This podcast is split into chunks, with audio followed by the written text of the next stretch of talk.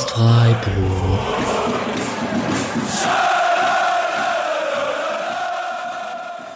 Herzlich willkommen zur 57. Folge des Podcast Freiburg. Der fünfte Sieg in Folge, ein 5 zu 0 am 15. Spieltag. Ein kleiner Zungenbrecher mit ganz vielen Fünfen, aber die Laune könnte nicht besser sein. Und wir sind natürlich hier zu viert. Das Trio Infernale lässt sich das natürlich, natürlich nicht entgehen, dieses Spiel hier zu besprechen. Und ich sage herzlich willkommen, Patrick.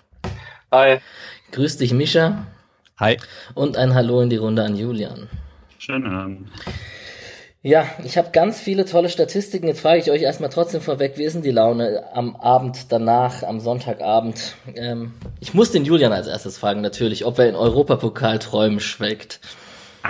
Also ich bin auf jeden Fall noch sehr, sehr äh, euphorisch und optimistisch. Ich habe, äh, als, als vorhin dann noch, als wir in der, im Chat nochmal geschrieben haben, dass ja Bayern nach Kiel fährt, habe ich direkt wieder gedacht, ah, noch ein Punkt, warum wir was holen, Bayern. Also das, äh, ich habe noch sehr, sehr gute Laune damit. Ähm, wird sich irgendwann widerlegen natürlich, aber es ist gerade, also läuft so gut und ähm, ja, ein 5-0 hat man jetzt auch nicht so oft, dass man, dass man sich daran satt sehen könnte beim SC. Ja, ähm, ich zähle mal ein paar Sachen auf. Wir waren ja alle sehr ähm, zurückhaltend mit unseren Tipps. Misha 1-1, ich 0-0, Julian 2 zu 0 für uns, Patrick 1 zu 0 für uns. Äh, ich erzähle mal ein paar Sachen. Also, äh, wir haben fünf unterschiedliche Torschützen, haben 15-0 gewonnen. Das ist der fünfte Sieg in Folge. Das ist Bundesliga-Rekord für den SC Freiburg in der ersten Bundesliga. Es sind sieben Spiele umgeschlagen. Die längste Serie sind zehn. Da kommen wir sicherlich bald äh, oder zum Ende dieser Episode drauf zu sprechen, ob das so weitergeht, ob der achte kommt. Schwierig bei dem nächsten Gegner. Äh, es ist der höchste Bundesliga-Sieg der Geschichte des SC Freiburgs, zusammen mit einem 15-0 gegen Bochum im Dezember 2000 und einem 15-0 gegen Rostock im September 1999. Patrick möchte was sagen. Äh, es ist eigentlich ja. vor deiner Zeit, oder? Ich weiß nicht. Äh, wollt ihr kurz raten, wer damals die Tore gemacht hat? 99 und 2000? Mhm. Puh. Also sagen, es gibt zwei Spieler, die in beiden Spielen getroffen haben. Cardoso. Wow, weit vorbei. Sechs Jahre weg, glaube ich. Ja. Ah, stimmt. Ähm, ja. Äh, also, was für das zweite war 2000, 2000, 2000 und 2001 dann quasi die Saison, ne? Genau. Stimmt, Cardoso okay. war richtig dumm. Äh, Slimane? Ja, hat Yashi schon 99? Yashi in einem von beiden, aber. Ich, Wirklich? Ich, ich möchte es jetzt nicht so ewig aufhalten. Also ja. Selini hat in einem Spiel sogar dreifach getroffen und im anderen einfach und Bayer hat in beiden Spielen getroffen. Zu Bayer. Mein erster Fußballquatsch zu Bayer Bayer. Hätte Lukas Höhler seinen Pfostenschluss am Ende reingemacht, wäre es der höchste Bundesliga-Sieg der Geschichte des SC Freiburgs gewesen. Äh, es gibt noch ein paar andere Statistiken. Patrick, du hast sie von Transfermarkt ähm, kopiert. Ähm, es ist die alleinigste Siegesserie von allen 98, 98 Teams der, der Top 5 Ligen in Europa momentan. Also wir sind das einzige Team, das gerade fünfmal in Folge gewonnen hat. Und somit das beeindruckendste, Patrick, dir was, du hattest es auch nicht auf dem Schirm, sind fünf Handicap-Siege in Folge, also mit mindestens äh, zwei Toren Unterschied. Und da muss ich fragen, was ist passiert? Der SC Freiburg macht vor der 90. Minute den Deckel drauf und man muss am Ende nicht mehr unruhig sein, dass das Spiel verloren geht oder ein Unentschieden rauskommt. Wie, wie kann das passieren? Also ich komme da mental auch noch nicht so ganz mit klar. Also ich kenne das aus den letzten Jahren so ganz oft, dass man in der 88. oder so das 2-0 gemacht hat und dann so Folge im Folgeangriff das 2-1 bekommen hat, damit man ja auf gar keinen Fall bis zum Ende entspannt sein kann. Das ist schon sehr ungewohnt und ich weiß auch nicht so ganz, wie ich damit umgehen soll aktuell. Ich habe mich auch sehr gefreut, aber Gahun war schon noch sehr schlecht. Ja, da, da, in den letzten fünf Spielen muss man sagen, dass die Gegner erstaunlich schlecht waren. Also das, das gab es so in der Saison auch nicht, dass Freiburg fünfmal hintereinander gegen Teams gespielt hat, die offensiv sehr wenig auf die Reihe bekommen haben über 90 Minuten. Das ist schon auch ein Sonderfall die Saison und zeigt auch, dass es eben keine ganz normale Saison ist. Darf ich an der Stelle kurz einhaken? Weil, also ich habe das die letzten Tage häufiger mal gesehen, dieses Argument, was ja auch eindeutig ein Argument ist. Aber ich finde es aktuell sehr auffällig. Äh, die, die Spielplanmacher haben es irgendwie so vorgesehen, dass sehr, sehr viele Mannschaften nacheinander gegen Schalke und Bielefeld spielen. Und man hat das immer so als äh, Schicksalsspieler ausgerufen, jetzt für Hertha, die heute gegen Bielefeld verloren haben. Dann hat man es für Hoffenheim gemacht, die auch Schalke verloren haben, die wir vielleicht nachher noch kurz anreißen werden. Und ähm, klar, natürlich, wir hatten jetzt fünf schwächere Gegner. Sorry, aber du musst halt ganz kurz, aber, fünf Spiele am Stück gewinnen. Ja, aber Schalke und Hoffenheim waren ja genau die zwei, gegen die Freiburg ja. auch noch gewonnen hat. Also da, das waren jetzt halt Arminia, Schalke, Hoffenheim, Hertha und Köln die spielen halt alle Grütze aktuell. Ja, aber Mischa, ist es nicht so, dass eine Mannschaft nur so gut ist, wie der Gegner es zulässt? Nee, also in Fall, ich meine, wir kommen ja später noch zu den Toren, aber nee, ich will ja auch überhaupt, die muss man auch alle erstmal gewinnen. Also, und jetzt gerade gegen, gegen Bielefeld gegen Hertha hätte es ja auch anders ausgehen können, so hatten wir ja alles besprochen. Muss man alles erstmal gewinnen, die Tore muss man machen und man muss defensiv auch erstmal so stehen, dass halt wirklich selten einer durchrutscht. Alles wunderbar. Aber wenn ihr jetzt so die, äh, die krassen Rekorde und so aufzählt, muss man auch sagen, okay, man, man kann es nicht vergleichen mit letzter Saison oder vorletzter Saison ähm, mit, mit den Gegnern, die Freiburg hatte. Also, ja. Ja, also natürlich auch die Einordnung, es sei uns trotzdem gestattet, ein bisschen euphorisch ja. zu sein. ich habe mich auch gefreut. Sehr gut. Ähm, nur Freiburg, Bayern und Leverkusen haben es in dieser Saison überhaupt geschafft, fünf Siege in Folge zu haben. Ähm, sechs Siege hat noch keiner geschafft. Mal schauen, wie das nächsten Spieltag wird. Eben wie da, da spätestens da wird vielleicht die Euphoriebremse dann gezogen und welchen Folgentitel wir da reinsetzen. Ich habe ja auf Twitter noch rumgefragt, ob es ab, ab, ab oder auf, auf, auf in die Champions League ist oder Bayern wir kommen. Mal schauen. Vielleicht reden wir nächste Woche ja auch schon wieder ganz anders. Gut. Das wollte ich einmal zur euphorischen Einordnung der letzten 24 Stunden trotzdem loswerden, auch von den Statistiken. Jetzt hast du, Misha, schon gesagt, Köln war ja auch einfach nicht so gut. Stimmt das? So komplett?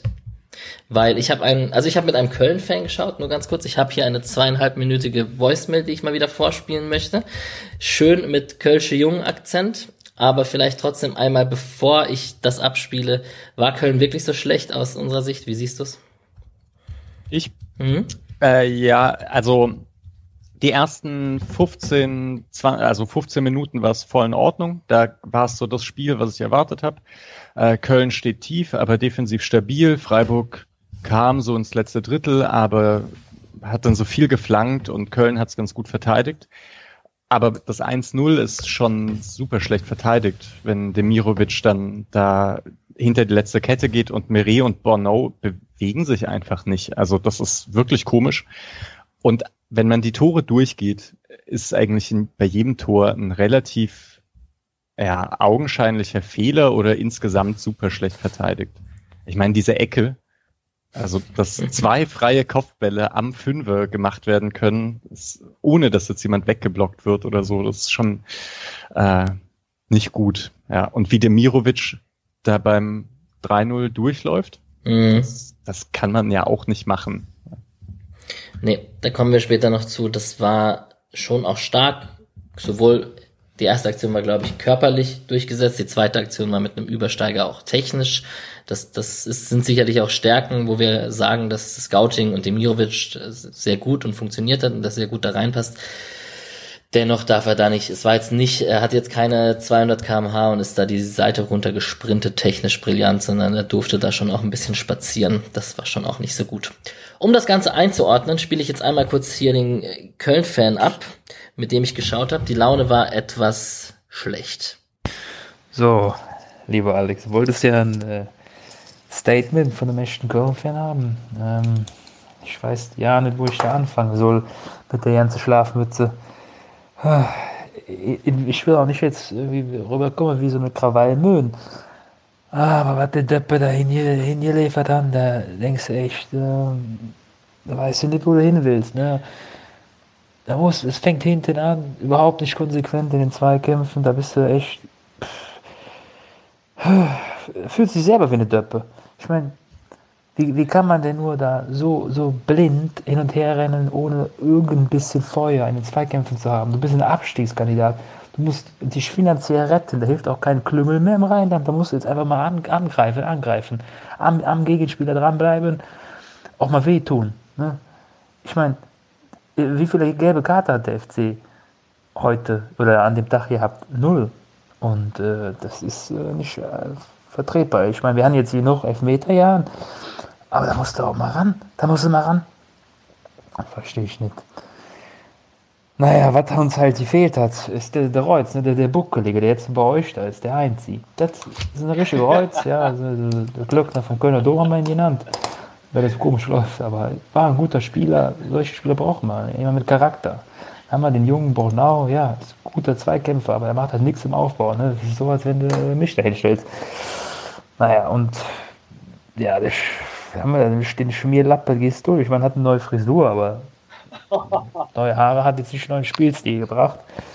Aber da fährst du dich am Kopf. Da brauchst du jemanden, ja, da brauchst du einen ehrlichen Kerl, einer, mit der sich mit dem Verein identifiziert und das fehlt mir da. Ne? Da guckst du Bielefeld an, die gewinnen gegen Hertha. Gut, gegen Hertha kann man mal gewinnen, aber allgemein, da ist Feuer drin ne? und die haben einfach eine Dritt Drittligamannschaft, wenn du mich fragst. Ne? So ein Fabian Klos, guck dir mal an, verrückt, was, was, was der da liefert in so einem Spiel und da kannst du dich schon auch als Fan mit identifizieren. Ich meine, über den Punkt seid ihr in Freiburg hinaus, aber wir in Köln brauchen Identifikationsfigur und da ist so ein Hector zu leise.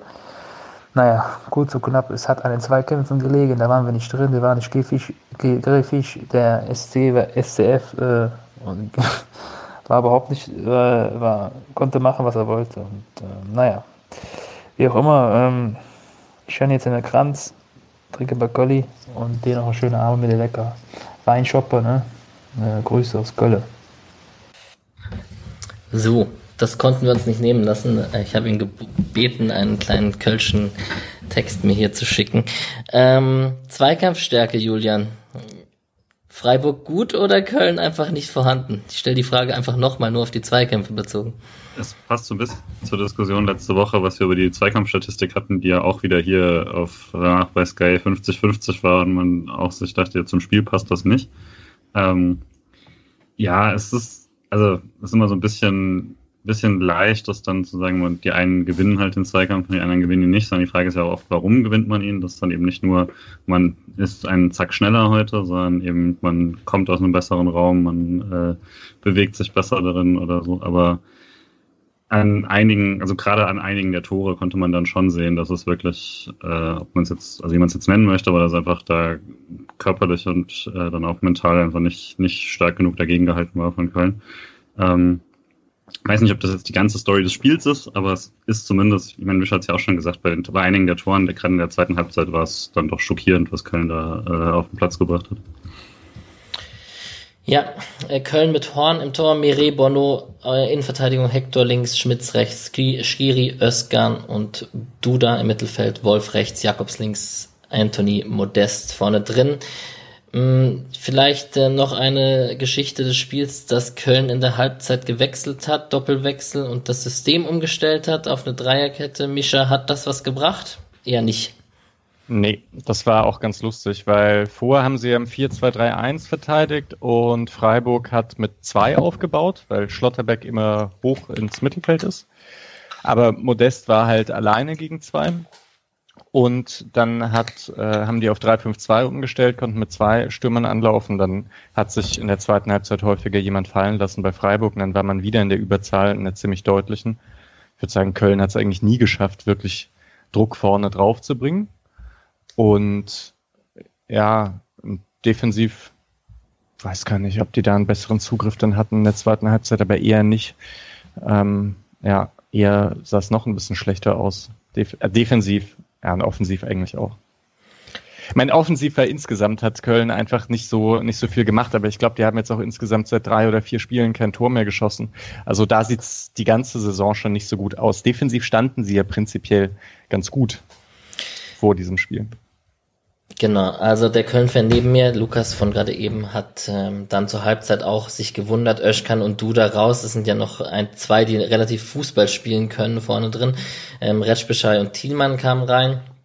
Und ja, also ein bisschen Gistol-Kritik war auch dabei. Ähm, Patrick, wie siehst du es? Ich habe vorhin schon gescherzt, ob Gistol oder Labadia, wer ist der Nächste? Schwierig, keiner. Also sicherlich hat Gisdol nicht leicht in Köln. Was mich ein bisschen gewundert hat, war, man hat es ja dafür zumindest die letzten Wochen hinbekommen, defensiv das relativ stabil hinzubekommen. Also das Kölner Spiel in Leipzig habe ich gesehen. Da hat man es zum Beispiel sehr, sehr gut hinbekommen, Angelino einigermaßen aus dem Spiel rauszunehmen, was wenige Bundesligisten geschafft haben, was dann umso mehr verwundert ist, dass man halt dann Günther überhaupt nicht aus dem Spiel bekommen hat. Äh, jetzt am Samstag, obwohl das ja auch ein äh, linker Außenverteidiger ist, der so ein bisschen äh, Dynamik besitzt.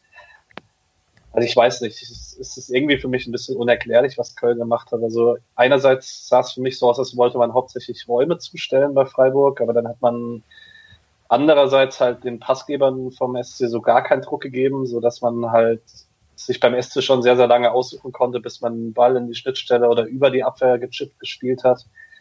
Und man hatte nie so wirklich das Gefühl, egal ob gegen die Dreierkette oder gegen die Viererkette, dass Köln so einen wirklichen Zugriff hatte, selbst in den ersten 20 Minuten. Nicht, dass der SC keine große Torchance hatte, aber da hat man halt einfach nicht das Risiko gesucht. Aber es war jetzt auch nicht so, als hätte Köln irgendwie, wäre in irgendeiner Situation kurz vor einer Balleroberung gestanden. Nee, nee, da haben sie nur geschafft, das Zentrum zuzumachen eigentlich, ja.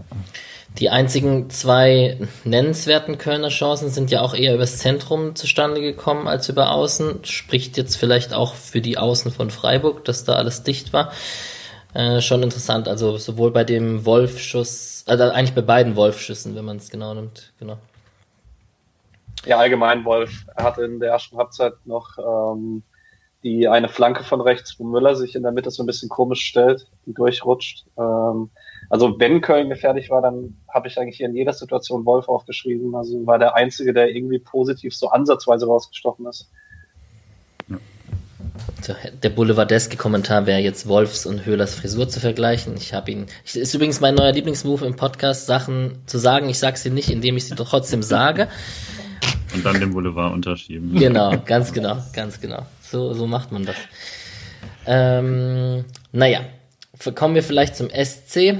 Ähm, der SC musste zweimal wechseln. Einmal Schmied raus, Kübler rein, einmal Quon raus und Schalay rein.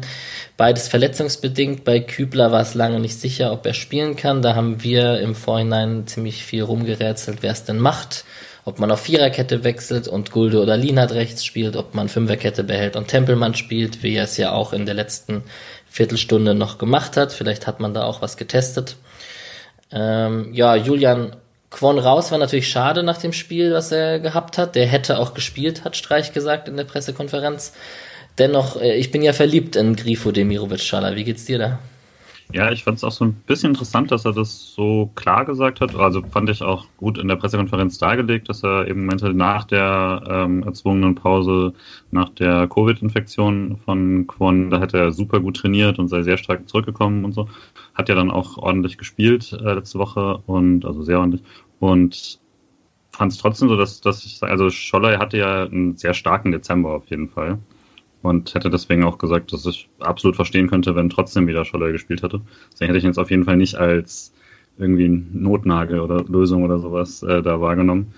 Und ich, die, die Kombination funktioniert auf jeden Fall. Ähm, ich denke gerade so die Scholler äh, Demirovic-Kombination muss eigentlich auch nur noch besser werden. So, das manchmal ist es ja dann doch so, dass, dass beide eine gute Idee haben, aber jeweils eine leicht andere oder sowas. Und jetzt wirkt es immer mehr so, dass da immer, dass das öfter knappt. Ich habe von der Ausstellung mich vor allem gefreut, dass Kübler spielen kann, weil sonst wäre das dann doch vermutlich ein bisschen experimenteller geworden. Tempelmann hinten rechts schien ja dann durch die Auswechslung so das gewesen zu sein, was man dann systemimmanent gemacht hätte. Ähm, und da hat man ihn jetzt noch nicht oft gesehen auf rechts hinten, beziehungsweise noch nicht so oft erfolgreich. Und daher war ich dann schon ein bisschen beruhigt, äh, dass das so gut lief. Ja, also Demirovic Schalay, die Kombination, die du gerade angesprochen hast, wird uns jetzt ein bisschen begleiten in dieser Spielbesprechung. Äh, die Anfangsphase, wenn wir mal auf die Highlights kommen, war eigentlich relativ, Patrick hat schon gesagt, chancenarm. Köln hat gut verteidigt, hat Mischa auch schon gesagt. Ähm, es gab ein paar Flanken, es gab zwei Flanken, glaube ich, von Köln, die so, die so halb durchgerutscht sind, wo keiner rankam. Es gab den Kopfball von Demirovic äh, nach Flanke Kübler ja, es war allgemein so, finde ich, dass man am Anfang relativ häufig, wenn dann über rechts durchgekommen ist. Also es gab, glaube ich, auch davor noch zwei Durchbrüche von Schalay, wo jeweils Kübler geflankt hat, ähm, wo die Flanken aber ungefährlich waren. Also bei Köln war, finde ich, schon am Anfang das Bemühen ersichtlich, dass man Zentrum und Freiburger linke Seite zuhält. Und dann hat man halt reagiert und hat dann selber eher über rechts aufgebaut. Also war dann auch keine große Überraschung, dass das 1-0 dann auch über die Seite dann später gefallen ist, finde ich. Vielleicht noch ganz kurz zu dieser Flanke in der 13. Minute. Gut, es war ein Rückpass, das ist immer etwas schwerer, aber Demirovic war ja alleine im Strafraum und dafür ziemlich frei, würde ich sagen. Also da hat sich so langsam angedeutet, dass die Kölner Abwehr, also dass die Kölner Verteidigung nicht so auf der Höhe ist. Und ja, ich weiß nicht, ich glaube, man hätte da fast noch mehr draus machen können, so frei wie Demirovic war. Ein bisschen Rücklage, aber ich glaube, jetzt so ein richtig guter Kopfballspieler bringt da mehr Druck dahinter. Schallei zum Beispiel. Ja. Und direkt danach ist Grifo ja auch nochmal bei einem der vielen Seitenwechsel quasi nach rechts rausgegangen. Also es war dann auch egal quasi, wer nach rechts raus war, war dann auf jeden Fall die Angriffsseite in dem Moment. Ähm, ansonsten der SC hat jetzt nichts radikal anderes gemacht, aber es war so ein bisschen, wie wir letzte Woche schon gesagt haben, Köln wird den Ball nicht wollen und der SC wird ihn sich dann nehmen müssen. Und äh, man hat dann aber auch nicht irgendwie total zynisch gesagt, nee, wir hauen ihn zurück und guckt, was ihr macht damit, sondern man hat es ja dann schon auch versucht, aber allerdings jetzt auch nicht mit äh, ewigen Ballzirkulationen, sondern schon mit äh, schon dann relativ ereignislos am Anfang, bis eben ein paar Mal dann der Angriff geklappt hat. Ja, und ähm, generell vielleicht noch zum, zum Anfangsphase Freiburg. Mischa, du hast es auch in dem Blog geschrieben, eher im Ballbesitz, eher den, den, im Spielaufbau beteiligt. Ähm, man hat ja in den letzten Spielen gesehen, dass man mit 30, 35 Prozent Ballbesitz auch gut fährt auf Freiburger Seite. Ähm, Schlotterbeck, viel im Mittelfeld, ähm, sich, sich, also nach vorne gerückt quasi, damit man da sich nicht zu tief fallen lässt. Ähm, ja, hat, hat funktioniert, oder? Geduldig geblieben. Ja, ich fand sogar fast ein bisschen unflexibel mit Schlotterbeck, dass der so komplett vorn geblieben ist. Ich dachte, vielleicht pendelt er manchmal zurück, manchmal vor. Andererseits hat es auch schon gepasst. Ich fand, Lienhardt und Gulde standen etwas eng beieinander. Das hätte man noch etwas weiter auffächern können. Äh, ist dann natürlich mit etwas mehr Risiko verbunden, auch, aber dann sind die Passwinkel etwas besser. Ansonsten, ich fand es auch, das Aufbauspiel war okay. Lienhardt hatte, glaube ich, noch eine ganz gute Verlagerung am Anfang, aber ja, ich, ja. Ich dachte eben, es sieht kontrolliert aus, aber es kommt nicht so viel bei rum, muss man auch zugeben. Und ich fand es dann auch bezeichnend, dass das Tor eben nicht aus einer kontrollierten Aufbausituation entsteht, sondern eben äh, langer Ball, Kopfball, Kopfball, Schalai kommt an den Ball und bringt ihn hinter die Kette. Man merkt ein bisschen die Eingespieltheit hier im Podcast. Da werden schon die Überleitungen gemacht. Das, das ist doch hervorragend. Genau, Santa Maria hat die zwei Kopfbälle gewonnen und Schalai auf Demirovic. Die Geschichte haben wir jetzt zum ersten Mal. Äh, schön mit links, Demirovic startet. Horn, muss ich sagen, kommt da nicht ganz konsequent raus, schlägt dann meines Erachtens, es war schon Horn, der die Kerze nach oben geschlagen hat und nicht irgendwie ein Pressschlag oder so. Mhm. Und ähm, ja, dann gab's noch das Kopfballduell zwischen Demirovic und Mere, wo Demirovic aber schon auch einen klaren Vorteil hat. Patrick, es hat lang gedauert, bis der Ball im Netz war. ja, so gefühlt ging das eine Minute, ja. ja. Ähm, also dann, Meret hat dann, glaube ich, äh, im Kopfball fast keine Chance mehr, weil so von, von, also es ist als Abwehrspieler auf jeden Fall deutlich unangenehmer, weil äh, er steht halt auch Richtung Tor ähm, und wir müssten ja irgendwie anders, irgendwo anders hinklären. Ähm, also der Lukas halt hat sich aufgeregt, dass er nicht mehr gestört hat und nicht mehr, also ja. ein Foul bekommt man da nicht so schnell gepfiffen. Das stimmt. Ähm, was ich allgemein, was ich positiv anmerken möchte, so allgemein, was man in der ersten Halbzeit häufiger mal gesehen hat, dass die Anweisung dann doch gut war, dass man gegen die Viererkette, dass der Spieler, der sich zentral bewegt, die Schnittstelle sucht. Das hat Demirovic in der Situation gemacht. Das hat aber auch ganz auffällig Schalloy zwei, dreimal gemacht, später in der Halbzeit. Ähm, hat den Ball dann nicht immer gekriegt, aber man hat dann schon eindeutig gesucht, dass man das Loch zwischen den beiden Innenverteidigern findet. Und ähm, ja, Demirovic sicherlich ein bisschen glücklich, weil wenn Horn voll konsequent durchzieht, keine Ahnung, ob dann der Ball so springt, aber dass er halt zweimal den 50-50 Ball gewinnt, ich sag das jetzt einfach mal, den hat er sich mit seinem Willen verdient. Und ähm, Konnte man diese Laufwege in der realtaktischen Aufstellung von Sky sehen? Konnte einiges sehen. Vielleicht aber das mit dem Meret, ob er da in den Zweikampf kommen kann, ich glaube, er kann halt besser in den Zweikampf kommen, wenn er mal ordentlich zurückrennt. Ich fand das schon komisch, dass Demirovic startet dahinter die Kette und wird überhaupt nicht richtig verfolgt. Irgendwie haben die gedacht, okay, jetzt ist er halt durch. Mal schauen, was er macht. So. Horn wird regeln. Äh, ja. Genau, ja, das war ja nicht so, dass das irgendwie eindeutig ist. Wenn Bono und Meret richtig zurückrennen, dann sind die da, wenn der Ball runterkommt, würde ich sagen. Und dann wäre ich mal gespannt gewesen, wie das ist, wenn Meret richtig zum Ball steht und die beiden in ein echtes Kopfballduell gehen und äh, ja, ob, ob Demirovic dann den Ball noch kontrolliert, also dahin bekommt. Ja. Ich persönlich bin ja nicht der, also ich musste mit meinem Horn-Bashing, musste ich dann aufpassen, als ich den Köln-Fan neben mir sitzen, äh, als er neben mir saß. Ähm, ist ganz interessant, finde ich es immer, mit Fans vom gegnerischen Verein zu schauen, weil der natürlich ein bisschen anders die Sachen beurteilen kann. An Horn liegt es auf jeden Fall nicht, sagt er. Der hat ja auch eine relativ gute Phase in dieser Saison. Ähm, naja, in der Szene hatte ich trotzdem ein Schmunzeln auf den Lippen.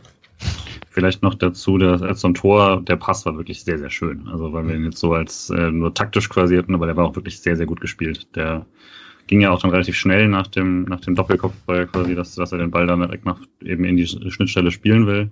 Und der war dann technisch schon auf einem sehr hohen Niveau, fand ich. Ja, Annahme und dann direkt los, oder? So, ja. ja. Ist auch so die krasse positive Entwicklung von Schotter dieses Jahr, finde ich, wie schnell er teilweise Situationen erkennt. Das war in den letzten ein, zwei Jahren noch nicht so extrem der Fall. Yes. In, der, ähm, in den weiteren Minuten, es gab die paar Hereingaben von Jakobs und Wolf zum Beispiel, die keine Abnehmer bekommen haben, die habe ich vorhin schon erwähnt. Ähm, Santa Maria hat einen Flachschuss versucht, ähm, der links vorbeigeht. Da musste ich direkt an die Pressekonferenz von Streich denken, der davon gesprochen hat, dass Santa Maria jetzt öfters bedacht abschließt, als einfach drauf zu hauen. In dem Moment wäre draufhauen vielleicht die bessere Option gewesen. Man weiß es nicht, hinterher ist man immer klüger. Ähm, da fand ich es interessant, dass ähm, Köln den Ball nicht rausbekommen hat und äh, quasi die, die zweite, also es war ist immer noch in der Kölner Hälfte gewesen, der Ball. Höfler nimmt den Ball mit der Brust an, spielt auf Santa Maria, der kommt zum Schuss. Also ich generell vielleicht einfach, um das Zusammenspiel zwischen unseren zwei zentralen Mittelfeldspielern mal zu loben. Ja, das war also vorne äh, Grifo und Günther haben den Ball nach einem Einwurf verloren und Köln haut den dann so ein bisschen raus. Ich weiß gar nicht, wer der Spieler war, aber das war schon etwas unbedacht, weil Grifo und Günther da schon ein paar Schritte weg waren. Und dann gab's aber halt eine gute Staffelung. Also Gulde gewinnt dann das Kopfballduell und man muss schon auch sagen, wenn es verliert, ist jetzt keine ganz krasse äh, Konterchance für Köln, aber wird schon etwas heikel. Naja. Er gewinnt das Kopfballduell, Höfler nimmt runter und gibt weiter auf Santa Maria. Das war gut. Ja. ja, in den Duellen ist Gulde auch ganz gut in dieser Saison, ne? Dieser, wenn er da so ein bisschen auf dieser Heinz-Position ist und er muss den Zweikampf gewinnen, da ist er schon ganz gut. Sowohl in der Luft als auch am Fuß. Und habe nur ich das Gefühl, da ist Höfler in den letzten Wochen schon sehr, sehr häufig derjenige, der dann einen zweiten Ball bekommt. Also gefühlt jedes Mal, wenn der Gegner, also nicht jedes Mal, aber zumindest jedes zweite Mal, wenn der Gegner einen Ball schlägt, ist der Ball dann relativ schnell wieder bei Höfler. Also ich habe schon das Gefühl, der bewegt sich da im Moment unglaublich gut. Höfler ist gut drauf, ja. ja. ja. Ja, wir haben in der 33. Minute eine, wahrscheinlich muss man fast sagen, die beste Chance von Köln in diesem Spiel mit dem Schuss von Wolf, der da einen Haken schlägt. Die, die kommen im Zentrum, kann Özkan einen leichten Pass durchs Zentrum spielen ähm, kommt zu Wolf, der schlägt einen Haken, schießt mit dem flachen, äh, mit dem schwachen Fuß ab. Und äh, ja, Müller kann zur Seite äh, so halb hoch klären und Lienhardt hat ihn am Ende dann zurückgeköpft zum Torwart. Ja, bitter, wenn das die beste Chance ist für dein eigenes Team eigentlich, oder? Wolf da mit links. Waren auch so die einzigen tatsächlich guten fünf Minuten quasi von Köln, weil vorher hatten sie mal tatsächlich eine Ballphase, die lange gedauert hat, wo sie wirklich mal äh, mit einem Flankenwechsel und sich dreimal, viermal, fünfmal den Ball in okayer Position zu spielen äh, gearbeitet haben. Und dass daraus dann tatsächlich mal eine Chance entstehen kann, wo auch bei, ich glaube, die einzige Szene, wo Guld und Dienhardt jetzt nicht, nicht so souverän aussahen, dann ähm, hätte, hätte man vielleicht mehr probieren können. Und der Schuss war jetzt, äh, war jetzt also es war jetzt wieder so ein bisschen, weiß nicht, ob er, ob er ihn ein bisschen komisch faustet war, aber auch Lina hat es halt so halb dazwischen, sie sieht es nicht so ganz. Äh, und ja, also hätte, hätte schief, hätte schief gehen können, wenn er blöd wegspringt, so und sowas, glaube ich, in Ordnung. Ich fand es allgemein bei Köln, weil klar, man hatte da vor mal ein paar ganz okay Ballstaffetten, aber ich fand schon sehr, sehr erschreckend. Also SC hat in den ersten 20 Minuten, glaube ich, dann vor dem 1-0 so 75 bis 80 Prozent Ballbesitz. Am Ende vom Spiel waren es 50. Und also nach dem 1-0 hatte Köln halt eindeutig dann mehr den Ball als ganz am Anfang, wo man Freiburg den Ball halt komplett überlassen hat. Und während Freiburg zumindest, auch wenn man nicht gefährlich geworden ist in den ersten 20 Minuten, trotzdem einigermaßen im Spielaufbau hatte, hatte man das Gefühl, Köln kann halt gar nichts anfangen, wenn sie selber den Ball haben. Das fand ich schon für eine Bundesligamannschaft erschreckend wenig. Finde ich auch krass, weil vor allem eigentlich haben die ja mit Skiri zumindest mal, also mit Skiri und Ötchan im Mittelfeld Spieler, da geht irgendwie was, du da auch. Das ist jetzt alles nicht ganz hohes Niveau, aber trotzdem halt für Bundesliga-Durchschnitt oder so voll in Ordnung. Und Retschbejai finde ich eigentlich sogar auch, fand ich einen ganz klugen Transfer. Also scheint auch systematisch irgendwas nicht zu funktionieren aktuell bei Köln. Gut, wenn du schon, schon von Skiri und Özcan redest, müssen, können wir gleich zum 2-0 springen. Es gab noch ein, ein Abseitstor von Demirovic kurz davor, nach einem Schuss von Schalay. Ähm, das Abseits war eben. Ähm, aber in der 39. Minute gab es dann das 2 zu 0 von Höfler. Und da waren Skiri und Özcan ja nicht ganz unbeteiligt, so in der Entstehung. Also Skiri hat sich den Ball im Spielaufbau geholt, äh, passt ihn auf Özcan und dann kommt Höfler Rinjo, wie er leibt und lebt. Wer will da? Also erst, ja. Ja, äh, kurzes Lob dafür, wie früher die Situation erkennt. Ähm, in dem Moment, wo Skiri auftritt Richtung Özcan, ähm, guckt, sieht man schon sehr, sehr gut in der Wiederholung, dass Höfler da schon ansetzt. Und in dem Moment, wo der Pass unterwegs ist, geht Höfler in den Vollsprint und ist halt direkt dran bei der Ballannahme. Und macht ihn dann auch überlegt. Also ich erinnere mich, dass letzte Saison gab es eine Situation gegen Augsburg, wo er genauso den Ball erobert und den Ball dann in den Pfosten setzt. Und äh, diesmal sehr, sehr schön abgeschlossen. Ja, also stimme ich auf jeden Fall voll zu, aber ich dachte auch, ja, gleichzeitig jeder ordentliche Mittelfeldspieler muss in dieser Situation auch so reingehen, weil das war so eine seltsame Situation von Köln, dass da plötzlich jedes Tempo oder jede, äh, jeder, äh, jeder Sinn von Gefahr irgendwie weg war. Weil er ist ja auch nicht so ein klassisches, er dreht auf und versucht damit nochmal irgendwie einen anderen Raum einzunehmen und verschätzt sich einfach, wo der Gegenspieler ist, sondern, oder er verspringt ihm jetzt auch nicht einfach, sondern es ist einfach eine, war gedanklich einfach nicht, nicht schnell und äh, völlig unterschätzt, dass da eine Gefahr kommen kann. Und gerade wenn man es dann nochmal in der Totalen sieht, ist einfach, also das, das sollte dann eigentlich ein ordentlicher Mittelfeldspieler auch immer erkennen und sofort reingehen. Deswegen ist sehr überraschend, dass Özcan das ihm so anbietet. Macht er dann sehr gut und dann natürlich auch äh, tatsächlich ziemlich souverän vom Tor, den Herr Horn da in die andere Ecke zu schicken und so, wenn es für mich eigentlich so aussah, als ob er die ganze Zeit nach rechts schießt, weiß nicht genau, aber ähm, sieht man vielleicht leichter von hinten, ich weiß nicht. Aber das war das sehr gut gemacht, aber ich dachte, das ist auch arg mies tatsächlich von Köln, sich da so abkochen zu lassen. Das wäre auch eine ganz ja. komische Situation, weil diese, das war gar keine so richtig aktive Pressing-Aktion. Also Freiburg war zwar mit einigen Spielern vorne, hat so zugestellt, aber man sieht zum Beispiel Grifo links, der hat überhaupt keine Körperspannung. Der steht da so ein bisschen mit im Raum und ja, dann lässt sich Özcan so zurückfallen langsam und in, in eine relativ unbewegliche Situation und Höfler ist eigentlich der Einzige, der da mit Spannung hingeht. Äh, und das reicht dann schon. Ja, also ich habe es mir auch nochmal angeschaut in der Wiederholung und ich fand es interessant, dass man sich halt, wenn man vorne drauf geht, dann halt nicht so schade ist, wenn da Skiri und Özcan sich fallen lassen, dass halt wirklich auch Höfler und Santa Maria vorne mit dabei sind. Bei den anderen dreien, also bei Schalay und Demirovic war es jetzt auf der Seite, Grifo war ein bisschen weiter links, das stimmt. Ähm, aber es spricht ja für ein gutes Selbstbewusstsein, dass man sagt, ja, die fünf da hinten, die regeln die anderen vier da schon. Also das passt schon. Ähm, ja, das die, stimmt schon. Also, um an das noch anzuschließen, ja, sorry, ähm, es ist halt wirklich keine Situation, die vergleichbar ist, zum Beispiel, zum Beispiel mit Höfler in Dortmund, wo Streicher danach gesagt hat, ähm, ja, man zockt dann mal im Spielaufbau und könnte dann jemanden umspielen und hat dann Raum, sondern es ist halt, ja, keine Ahnung, ich weiß auch nicht bei Özcan, weil hatte er arg lange den Ball. Also im, in dem Moment, wo er den Ball annimmt, wird das Hüfter halt da. Ich weiß nicht, ob Skiri den Ball vielleicht auch gar nicht dahin spielen darf, ohne jegliche Dynamik. Also es ist allgemein in der Gesamttaktik von Köln einfach eine sehr, sehr schlechte Situation. Nee, ein bisschen verspringt ihm der Ball schon. Also ich glaube, wenn der, wenn der den Ball perfekt annimmt und so richtig merkt, dass Höfler da ist, dann passiert ihm das nicht, würde ich sagen. Und ja.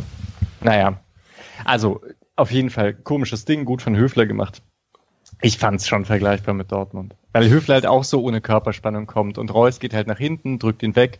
Höfler lässt sich so komisch hinfallen.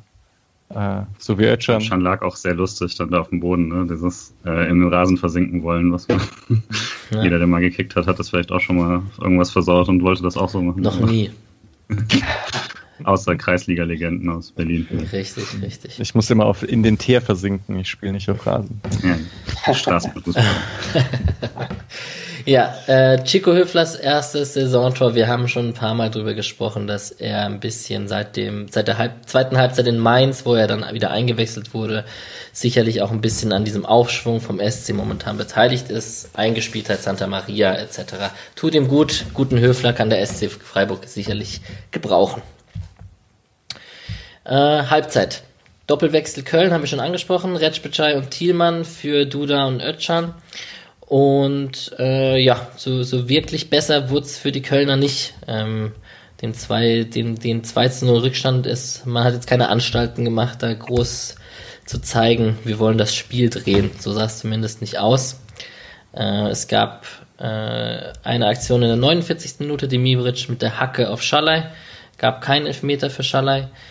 Ähm, es gab in der 56. Minute einen Schuss von Wolf aus 19, Müller, aus 19 Metern. Ähm, Müller mit der, also in, im Freundeskreisen wird die Müllersche Doppelfaust übrigens schon ein, ein, ein Ding. Also Patrick nickt.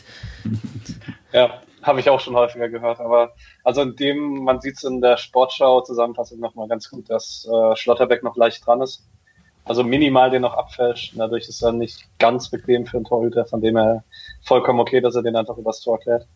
Das Fausten ist ja völlig in Ordnung grundsätzlich. Ne? Mein, mein, mein Einwand wäre immer nur, guck, dass du ihn halt wegfaustest und nicht in die Gefahrenzone rein. Wenn er den übers Tor faustet bei einem gewaltigen Schuss, habe ich da kein Problem mit. Dieses auf keinen Fall eine Ecke oder sowas, das ist, glaube ich, nicht passend, weil du willst ja auf gar keinen Fall, dass der Ball dir halt durch die Hände rutscht, wenn der gerade mit so Tempo kommt. In Ordnung, solange er ihn dahin faustet, darf er das gerne so weitermachen. Aber ich dachte, man faustet gar nicht mehr so häufig als Torhüter, sondern dass auch wenn man ihn abklatschen lässt, dass man das halt irgendwie mit äh, offenen Händen macht, damit man den kontrollierter lenken kann. Äh, und dass man das eigentlich auch immer nur gemacht hat, damit es nicht so weh tut. Also, äh, um noch Finger safe in den, in den Handschuhen, äh, wer es kennt. Ja, bitte, sorry. Um noch ein bisschen Niveau reinzubringen, äh, ich habe mir schon mit einem Kollegen überlegt, ob wir bei ab sofort machen für jede Doppelfaust von Müller ein Doppelkorn. Perfekt. Und für jede Faust ein Korn, ja. Ich, ich mache einen nüchternen Januar. Hör auf, solche Sachen zu sagen. Das Korn das erste, was du vermisst. ja, genau. Ja, ja, die mehrere, die Kisten Korn, die hier auf meinem Schrank stehen. Ja, genau so ist es. Gut. Ähm, 57. Minute kam Horn für Mire. Das ist jetzt die letzte Anekdote über meinen Köln-Fan und ich, die Fußball geschaut haben. Da habe ich mich sehr darüber lustig gemacht, dass der 7 Millionen gekostet hat und Santa Maria nur 10. Nur so als Vergleich. Und ähm, zwei Minuten später das 13-0 von Schalay. Und die Demirovic-Schalay-Geschichte geht weiter. Äh, ja, Julian, sag doch mal, die zwei sind, entwickeln sie sich zum Traumduo. Ja, du hattest ja gerade schon die Szene direkt nach der Halbzeit angesprochen, ne? wo er ihn mit der Hacke weiterleitet. Das war ja auch jetzt nicht zum ersten Mal so, dass, dass Demirovic irgendwie einen Ball bekommt und einfach sofort technisch gut weiterleiten kann. Das ist offensichtlich eine Stärke. Äh, diesmal macht das äh, bisschen anders. Dann kriegt er den, diesen langen Ball von Müller. Äh, ich mal, Günther verlängert den noch so ein bisschen und er, gut, also er dribbelt bis zur Torauslinie. Wenn man es gemeint zu Köln ist, sagt man, er wird nett zur Torauslinie begleitet. Ähm, aber legt ihn dann auch, also dieses flach in die Mitte spielen, das hat, Freiburg jetzt seit ein paar Wochen sehr, sehr viel äh, mehr gemacht als vorher. Äh, vermutlich auch, damit man eben nicht mehr die 20. Flanke schlägt, äh, hat man eben mehr versucht, mit flachen Bällen gerade gerne von der Torauslinie zurückzuspielen und der hat endlich mal genau gesessen. Ähm, und ja, ich glaube, Schallers Schuss ist ja sogar so noch abgefälscht am Tor direkt dann rein. Das ist dann auch so ein bisschen die, die sich verdiente Fortune vielleicht, dass er dann eben mal nicht wieder rausgeblockt wird, sondern dass Schüsse jetzt aktuell halt irgendwie reingehen. Ähm, nee, war ein, war ein ordentliches, ordentliches Tor, wenn es auch wieder eben so war, dass, dass Köln so ein bisschen passiv dabei zuschaut. Also zwei Sachen dazu. Einmal zum flachen Flanken. Da kann man auch vielleicht nochmal zurückgehen zur ersten Halbzeit, also ganz, ganz kurz. Ähm, da gab es auch schon zwei Durchbrüche über links, wo Grifo den jeweils nicht flankt, sondern flach an den Strafraum gibt auf Schalloy, der dann zweimal noch geblockt wird. Also war eindeutig Vorgabe am Samstag. Ich kann mich an fast keine Flanke erinnern, um ehrlich zu sein. Und dann beim 3 oder so, wenn man es gerade von der Einwechslung von Horn hatte, also der, der ist ja derjenige, der noch abfälscht, der ist aber auch derjenige, der so gar nicht mitgeht mit dem Laufweg von Schalloy oder ihn halt auch nur begleitet. Also das kommt noch dazu zu Bornau und Schmitz, die Demirovic nur begleiten. Also Horn begleitet halt auch Schalloy nur in der Mitte. Das ist schon im Gesamtkonstrukt sehr, sehr schwach verteidigt von Köln. Wir können es ja schon vorher an. Also mit, mit diesem langen Ball und der Kopfballverlängerung. Da so komplett niemand ist da. Also keine Ahnung, wo, wie die sich aufgeteilt haben. Das ist schon äh, bemerkenswert gewesen. Sorry, Alex. Nee, alles gut. Wir können es ja eigentlich fast schon thematisch vorziehen, jetzt, dass das 5 zu 0 genauso fällt mit einer flachen Hereingabe von Günther. Und da fand ich die Besetzung vorne von Höhler und Petersen. Petersen macht da, also läuft, steht da eigentlich nur im 5-Meter-Raum rum und bindet irgendwelche Gegenspieler und Höhler macht halt so die paar Meter in den Rückraum, wo der Ball dann hinkommt. Das ist schon ganz gut und schön, dass es geklappt hat. Auch wenn es schlecht verteidigt war natürlich, wird jetzt Mischa wahrscheinlich sagen. Nee, nee, bei dem 15-0-Fenster noch äh, muss ich ja Jeong hervorheben, ja, klar. äh, weil es ziemlich cool gemacht war. Also ich fand das Zusammenspiel mit Günther halt cool. Ich fand es aber auch cool, dass Jeong seinem Gegenspieler wegläuft, äh, dann gestellt wird, er, er hält kurz an, macht kurz komisch rum und schickt dann Günther. So. Und man hat das Gefühl, Günther und Jeong haben ihre Gegenspieler dort doppelt äh, ausgespielt und waren dann am Ende komplett frei. Ja, hat schon fast an Grifo und äh, Günther erinnert da draußen. Ja, schon, fand ich auch. Also Jeong hat mir wieder sehr gut gefallen nach der Einwechslung.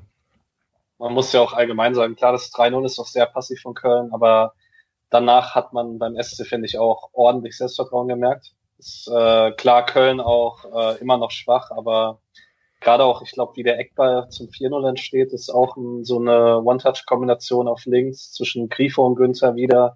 Man hat dann sehr, sehr viel mit ersten Kontakt gespielt, hat das Tempo ausgenutzt, dass man dann immer noch vorne drin hatte und das ist dann halt, wenn du halt so eine Serie am Laufen hast, dann führst du noch 3-0, dann fällt es halt auch einfacher, vorne direkt zu spielen. Ich erinnere mich dann auch an einen Steilpass von Santa Maria, wo, glaube ich, auch der Sky-Reporter gesagt hat, okay, den hätte er vielleicht bei 0-0 nicht direkt steil vorne rein versucht. Der hat dann auch nicht sofort geklappt, aber er kriegt halt den Ball und schickt ihn sofort. Das ist halt was, was man sich dann traut, wenn es halt gerade läuft.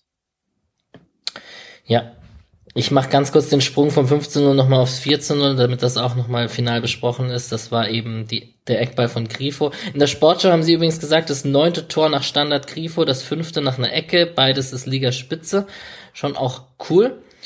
Und ja, Ecke Grifo, Kopfball Demirovic am langen Pfosten, Lienhardt läuft ein. Dieses Lienhardt-Einlaufen kennen wir ja schon auch unter anderem vom Santa Maria Fallrückzieher-Assist-Tor. Äh, und seitdem der Lienhardt ohne äh, Saisontor im Spotcast Freiburg war, hat er dreimal genetzt. Da haben wir noch drüber gesprochen, dass er kein Bundesliga-Tor geschossen hat. Also, hey, alle Spieler ohne Tor kommt in den Spotcast Freiburg. genau. Äh, was ich dazu noch kurz sagen möchte, ich mache immer die Pre-Assist, also die Hockey-Assist-Statistik.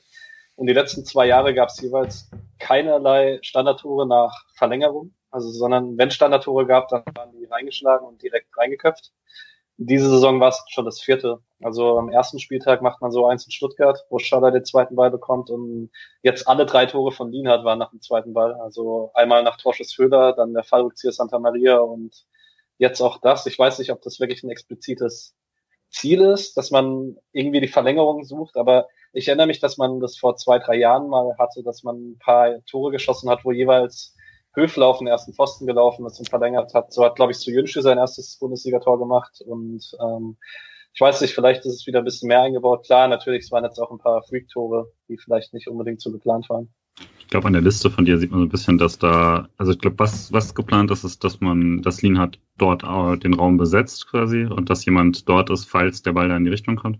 Ähm, aber sowohl beim Fallrückzieher als ich würde auch sagen, jetzt bei Demis Kopfball, äh, war das schon jeweils der Versuch, den ins Tor zu bringen. Und äh, er steht dann genau richtig und macht ihn auf jeden Fall rein. Er hat sich ja schon halb entschuldigt im Interview danach, weil er so Sorge hatte, ob er ihm quasi jetzt ein sicheres Tor klaut. Und der wäre, glaube ich, nicht reingegangen, sondern und aber, aber sollte, glaube ich, einfach ein Kopfball aus langen Posten werden. Ähm, weil er ja auch, also sonst hat er jetzt auch nicht die, die druckvollsten Kopfbälle, so sehen die halt ungefähr aus. Fast. Also jetzt gar nicht böse, sondern es ist ja ein schwieriger Kopfball, geht, auf lange, geht aus lange Eck, so, das war in Ordnung. Ich glaube nicht, dass es jetzt eine brillant eingespielte äh, Kombination war, aber es funktioniert und äh, wir haben ja am Anfang der Saison gesagt, es braucht mehr wieder mehr Standardtore, weil das einfach eine Freiburger Stärke ist der letzten Zeit und ja, läuft. Ja, auf jeden Fall, dass dreimal Lienhardt genau an so einer Stelle sicherlich kein Zufall. Genau. Das kann man sicherlich so sagen. Ja, ob es einstudiert war oder nicht, habe ich mich auch lange gefragt in der Szene, aber ähm, wir haben es jetzt, ihr habt es gerade eigentlich perfekt gesagt.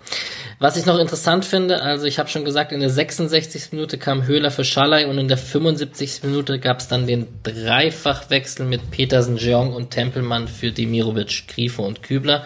Also spätestens da war dann auch wieder die Dreierreihe vorne mit Höhler, Petersen und Jeong neu besetzt. Und ich finde es ja ähm, super interessant, es ist als SC Freiburg-Fan auch neu, dass man bei einem 3 zu 0 ähm, weitermacht und weiter, weiter Bock hat und sich nicht hinten reinstellt. Und die Frage ist jetzt, liegt das daran, dass wir gerade so Offensivspieler haben, die alle qualitativ nah beieinander sind und sich zeigen wollen und ihre Chance nutzen wollen, auch wenn sie kurz spielen? Und ist das gerade der Segen unserer Offensive vielleicht? Zusammenhängend mit der Umstellung auf Fünferkette und eine Position weniger vorne. Was meint ihr? Es ist sicherlich so, dass äh, ein Jeong oder ein Höhler oder auch ein Petersen, wenn die reinkommen und die kriegen 20 Minuten, dann werden die schon zeigen wollen, hey, wir können hier nochmal für Alarm sorgen.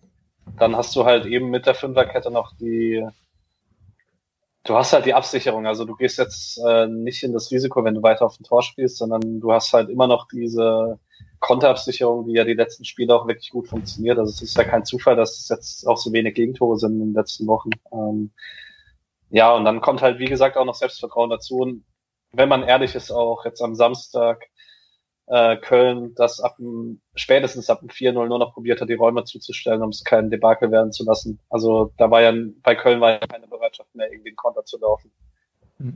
Ja, und Freiburg hat halt fast alle Großchancen gemacht. Eigentlich alle, ja. Mhm. Das war schon sehr effizient. Und bei den anderen, ja, also ich glaube, man, es ist schon so die Sache, man kann nicht noch defensiver wechseln, es geht eigentlich nicht. Man kann es eben einfach nur etwas defensiver interpretieren und das Wichtige ist eben, dass die V, also ich glaube, wenn man es defensiv stabiler machen möchte, dann bringt man vorne frische Spieler, die einfach gut anlaufen können. Und hinten ist dann immer nur die Frage, wie, wie aggressiv rückt man mit raus oder so. Obwohl das auch eigentlich gar nicht unbedingt eine Frage von defensiv oder nicht so defensiv ist, sondern das Rausrücken ist recht wichtig in der Dreierkette auch, damit man nicht so passiv drinsteht. Hm. Vielleicht als meine einzige Frage dazu noch, ob was ihr meint, äh, wie es jetzt aussieht mit jemand wie Gustil der jetzt dann doch bei dem Dreierwechsel, das ist ja dann doch, jetzt würde ich nicht sagen ein Statement, aber es zeigt zumindest, dass er sich nicht aufgedrängt hat in der letzten Zeit für fürs Trainerteam äh, zu spielen. Ähm, das, also ich hatte dann schon damit gerechnet, okay, bei dem Spielstand wäre das doch jetzt was für eben so die Ecke Tempelmann, Keitel, Thiel, so von den Spielern, die man eben sonst nicht so einsetzen würde, statt eben, dass dann Petersen seinen Standardeinsatz bekommt oder so. Also wir hatten es ja schon Samstag davon. Ähm, also ich finde einmal, also ein Jeong will ich auf jeden Fall sehen in so einer mhm. Situation. Ähm, hat, er, hat er sich, finde ich, die letzten Wochen auch absolut verdient. Und er ist halt auch in dem, es ist da sicherlich nochmal, klar, Thiel ist auch nicht der Älteste, aber es ist dann sicherlich auch nochmal eine Sache, dass Jeong halt dem SC festgehört. Das ist sicherlich nochmal was, was man ein bisschen anders angeht in puncto Spielentwicklung, dass du halt weißt, okay, du hast den Spieler fest bei dir.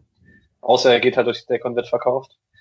Ähm, und bei aller Sache, wie man Petersen für seinen Charakter lobt, ich weiß nicht, ich, ich schätze ihn schon so ein, dass er, er ist sich schon seinen Stärken bewusst und hat ja auch ein gewisses Standing in der Mannschaft und ich glaube schon, dass Streich dann sagt, okay, die zumindest die Viertelstunde einwechseln muss ich ihm dann schon geben.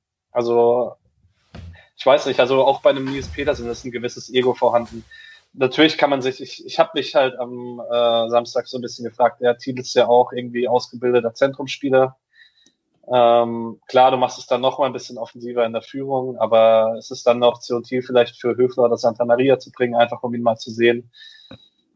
Keine Ahnung, ich weiß es nicht. Ähm, es ist, ist sicherlich noch eine Sache, also die zwei offensiven Wechsel, Jörg und Peter, sind für mich fast nicht optional, zumindest so wie ich es einschätze.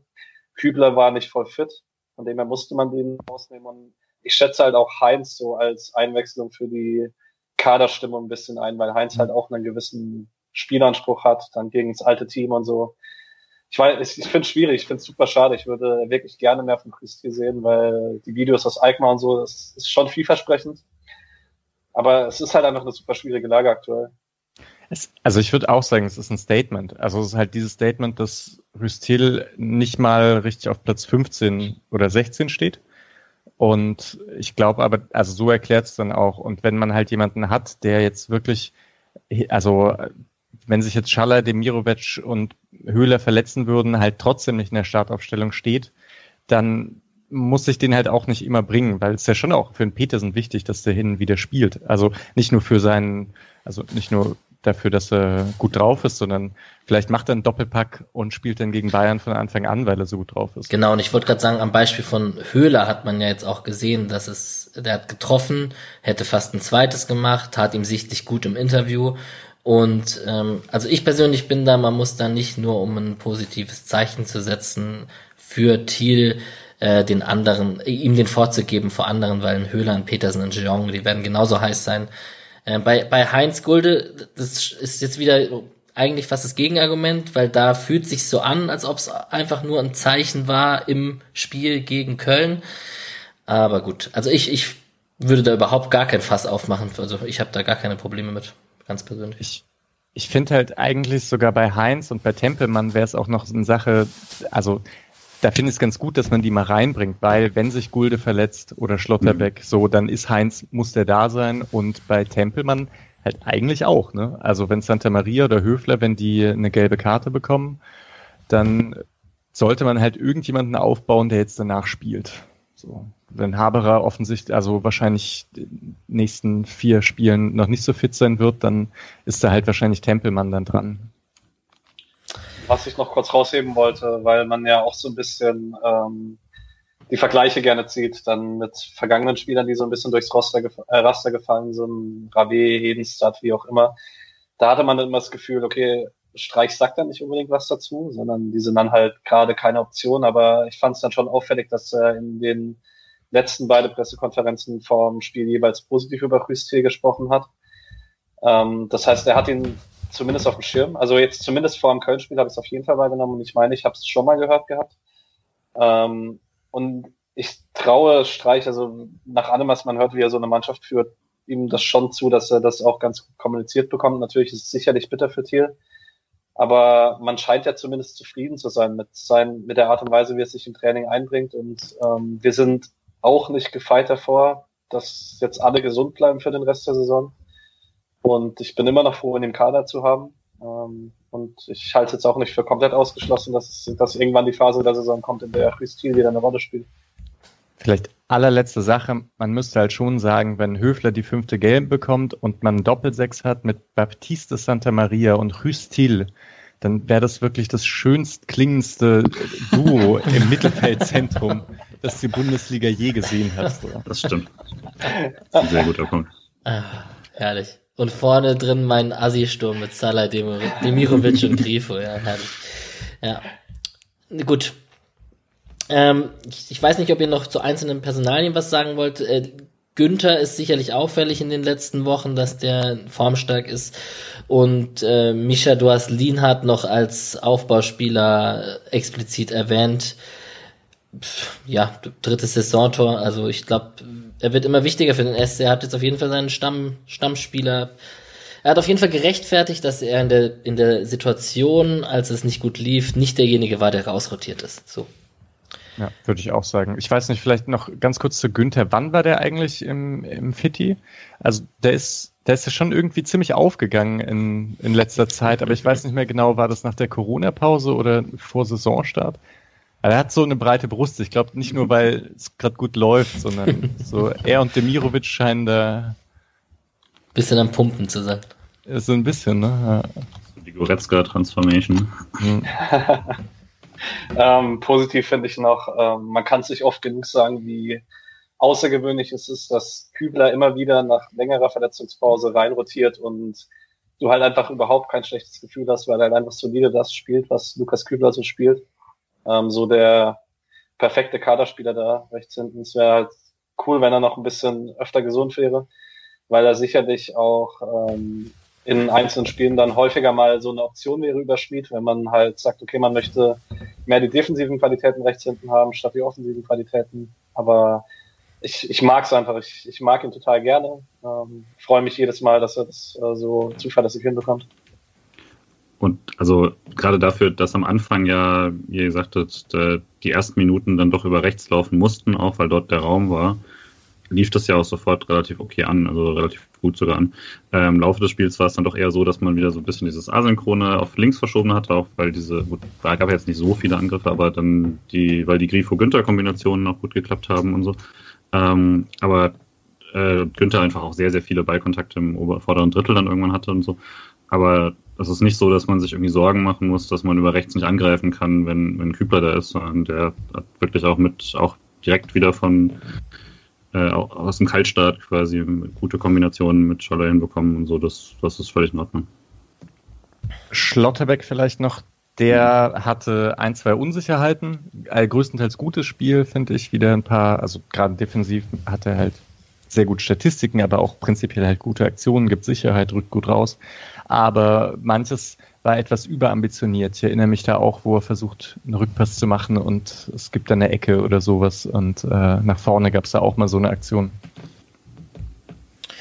Und was ich noch ganz gerne positiv rausheben möchte, nachdem man also Anfang der Saison hauptsächlich Petersen getroffen, ab und an, jetzt die letzten Wochen, die Grifo-Wochen, ähm, fand schon sehr, sehr positiv, dass man jetzt fünf unterschiedliche Torschützen hatte.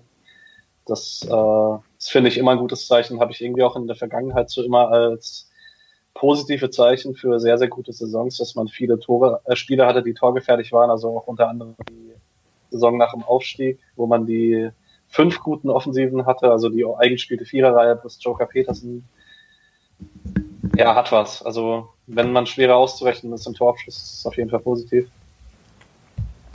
Yes. Abschließend Müller zu null, kann man vielleicht noch erwähnen, auch wenn das in dem Spiel nicht so absolut schwierig war. Ähm, 50, 50 Ballbesitz auf Statistiken haben wir auch schon ein bisschen gesprochen. Freiburg ist sechs Kilometer mehr gerannt, das kann man vielleicht wieder sagen. Das spricht jetzt auch nicht für Köln mit seinen 130 Kilometern, wenn es so steht und wenn man da vielleicht was reißen will. Ansonsten haben wir drüber gesprochen, eins zu drei Ecken und der SC hat seine eine Ecke gemacht. Da war, habt ihr drüber gesprochen, ob es das jemals gab? Was, vielleicht wollt ihr das kurz ausführen? Ich weiß es nicht. Also Patrick hat ein bisschen nachgeschaut. Das scheint zumindest nicht häufig zu sein, dass sowas passiert. Ja. ja. Was ich noch ganz interessant fand an der, am Spiel gestern, es gab nur drei abgewehrte Torschüsse gestern, also nur drei Paraden von den Torhütern. Müller hatte die zwei gegen Wolf und Horn die eine nach dem Kopfball Demirovic und sonst gab es keinen gehaltenen Ball für einen der beiden Torhüter. Oh, und spricht auch für die Effizienz vom SC. Ja, und wenn man fünf Kilometer mehr gelaufen ist, wie Alex sagt, also fünfeinhalb durch sogar oder so, dann äh, bei gleichem Ballbesitz, dann ist das tatsächlich doch eine Statistik, die was aussagt. Oft ist das ja so eine Verzerrung, weil eben das Team, das den Ball hat, lässt den Ball laufen und die anderen müssen hinterherlaufen. Aber wenn das Spiel überhaupt nicht so ist, dann sind zumindest fünf Kilometer schon ein ordentliches Statement, das auch dafür spricht, dass eben Köln nicht so richtig auf dem Platz stand. Ja, Expected Goals 2, also laut Understat 2,92 zu 0,14 ist natürlich auch grauenhaft schlecht. Und dementsprechend hat Gistol auf der Pressekonferenz danach auch gesagt, wir waren dem SC nicht gewachsen, während Christian Streich sich gewohnt bescheiden gegeben hat und gesagt, trotzdem fünften Sieg, wir wissen das einzuordnen. Wir haben auch schon neun Spiele in Folge nicht gewonnen nicht abheben. Jetzt geht's zu den Bayern. Das finde ich auch ganz man so nach einem so komplett überlegenen Sieg jetzt äh, nicht irgendwie in Gefahr läuft, eine Spannung zu verlieren, weil vor dem Bayern-Spiel wird es keinem passieren. Glaubst du nicht, die sagen, Bayern machen wir locker weg? Nicht jeder wie ich. Ist, ist jetzt eine gute Überleitung, weil wir ein bisschen auf die Bundesliga schauen und auf die anderen Ergebnisse und vielleicht sprechen wir gleich darüber. Die Bayern haben verloren. Letztens haben wir noch darüber gesprochen, dass es keinen Weg daran vorbei gibt, dass die Bayern Meister werden. Änderst du deine Meinung jetzt, Mischa? Nein. Nee. Nee, nee. Das, äh, ja, ich fand es auch, es war ein bisschen ein komisches Spiel bei Gladbach, fand ich an, am Anfang habe ich das Pressing nicht so ganz verstanden, aber sie haben es später echt schön ausgespielt, muss man sagen. Und ja gut, Bayern hat so ein Spiel mal drin, aber äh, ja, ich weiß nicht, wenn ihr jetzt Dortmund gegen Leipzig gesehen habt, die beiden haben jetzt auch nicht so das allerhöchste Niveau gerade. Ähm, ja, also Leipzig nicht gegen Top-Teams und Dortmund so insgesamt, wenn nicht Haaland involviert ist. Und Leverkusen auch nicht, die jetzt wieder 1 zu 1 gegen Werder Bremen gespielt haben. Und vor Weihnachten hat man noch gesagt, also vor dem Bayern-Spiel, Bayern gegen Bayern, hat man noch gedacht, Leverkusen könnte da ein bisschen mitmischen dieses Jahr. Dem scheint wohl auch nicht so nach einem 1 zu 1 gegen Bremen und wohl auch einem nicht so ansehnlichen Spiel, was ich so mitbekommen habe, obwohl ich nichts gesehen habe. Ich habe gerade heute Abend das 1 0 von Bielefeld gegen Hertha geguckt. Voller Geil, Spannung oder? und Euphorie. Ja. Fragwürdige Lebensentscheidungen auf jeden Fall. Ey, ich fand's richtig spaßig. Unglaublich. Aber der hier, übrigens, ja. der Doan ist ein krasser Typ. Auf jeden ja. Fall. Aber. Ich hatte ja auch Angst vor Duan. Ja. Mhm. Aber. Aber wie schlecht kann man sein wie die Hertha? Das ist, ist, ist ich check's nicht. Ich check's und, wirklich nicht. Und also ey, wirklich offensiv halt grauenhaft überhaupt. Ich meine, so muss ja sagen, in der ersten Halbzeit, da war Hertha ja noch ein bisschen besser als die Arminia. Aber in der zweiten Halbzeit wurden die dann echt so ein bisschen auseinandergenommen und Arminia kam halt zu Torschancen. Das ist ja eine Mannschaft, die die hat ja normalerweise kaum Abschlüsse. Also die hatten gegen Leverkusen beispielsweise keinen einzigen Schuss. So, und dann gab's, dann hatten die halt so zwei, drei echt gute Chancen, hätten auch 2-0 in Führung gehen können. Genau, das wollte ich gerade sagen, dass, dass die nach dem 1 zu 0 trotzdem ganz lange eher auf das 2 zu 0 gegangen sind, anstatt dass die Hertha spätestens dann merkt, okay, wir gewinnen das am Ende nicht, sondern wir müssen mal Gas geben. Ja, ganz absurd. Was ich mag an der Arminia tatsächlich, äh, also ich finde schon der schwächste Kader der Bundesliga, mhm. aber ich, ich mag es, dass sie ganz pragmatisch das tun, was sie halt so tun. Und zwar, egal ob man ein Spiel besser oder schlechter läuft, aber man bleibt so dabei, dass man halt ähm, darauf vertraut, dass man die tiefe Ballzirkulation ein bisschen hat, mit Ortega einen sehr, sehr guten Keeper und dann halt immer wieder die langen Bälle spielt. Ähm, also ich halte es nicht für komplett ausgeschlossen, dass Arminia vielleicht doch irgendwie die Klasse hält. Dafür sind dann doch einige Mannschaften noch schwach. Ähm, was ich sonst noch sagen möchte, das macht mich aggressiv, dass Rummenigge immer noch nicht gelernt hat, wie man eine Maske trägt. ähm, und äh, wir müssen kurz über Schalke sprechen. Ja, ich wollte ja. gerade sagen, äh, Dreierpack Hoppe gegen Hopp. New Hope vor Schalke, wie, wie auch immer.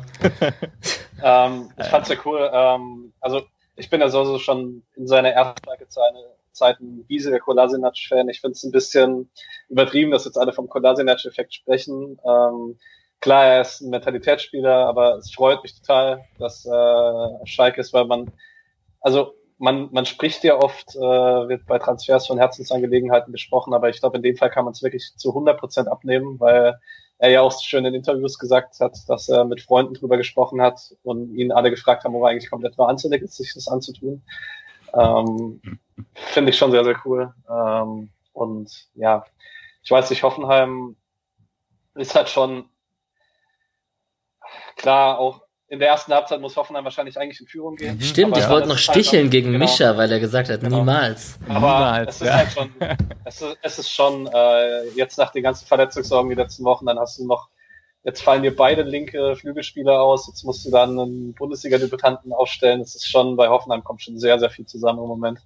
Ähm, und bei Schalke ist dann halt, vielleicht ist jetzt da tatsächlich die Ketchupflasche offen, wie Manuel Baum da mal angekündigt hat. Ich glaube nicht. Also einmal muss man sagen, bei dem Spiel 2,13 zu 1,84 Expected Goals. Also Schalke hat 0,3 oder 4 mehr. Ne? Also ist äh, und eigentlich würde ich auch sagen, Hoffenheim geht 1-0, 2-0 in Führung normalerweise.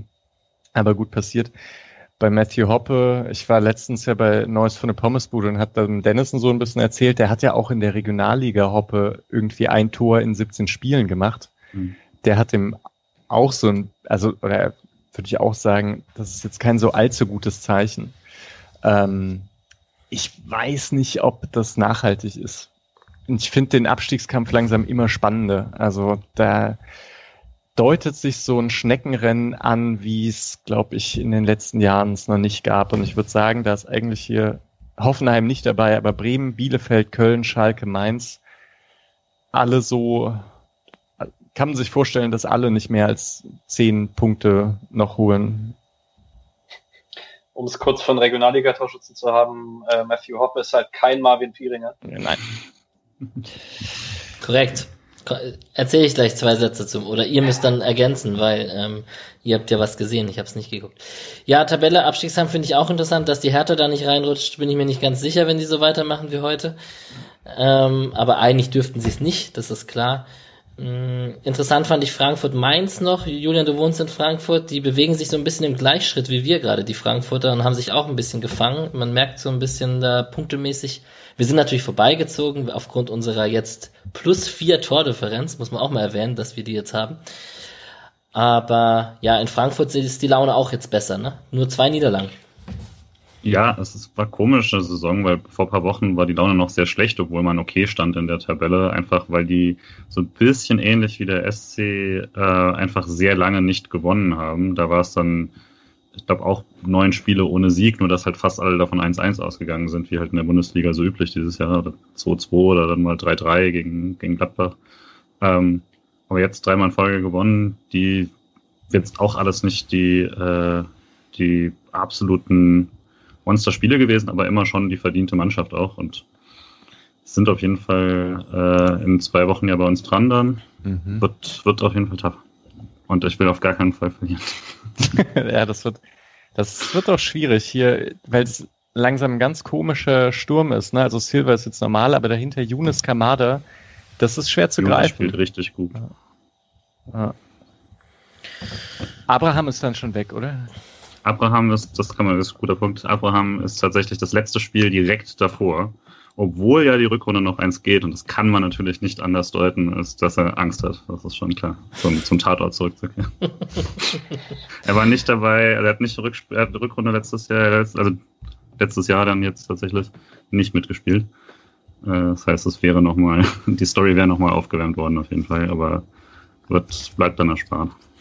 In dem Spiel war jetzt aber auch ein bisschen komisch. Nia KT hat zwei Elfmeter durch Schubsen verschuldet das ist halt auch, puh, da muss man schon einzahlen in die Mannschaftskasse, würde ich sagen. Ja, ja und Mainz jetzt letzter, ne? Mainz hat einiges nicht bekommen und so, das war, da war auch viel Pech mit dabei und dann vom Videobeweis zu Recht welche weggenommen bekommen und so, das war, das war auch mit, also bei Mainz kommt gerade auch einiges zusammen, so wie es halt ist, wenn man irgendwie unten drin steht. Ja, ja. Sechs Punkte ist schon, huh.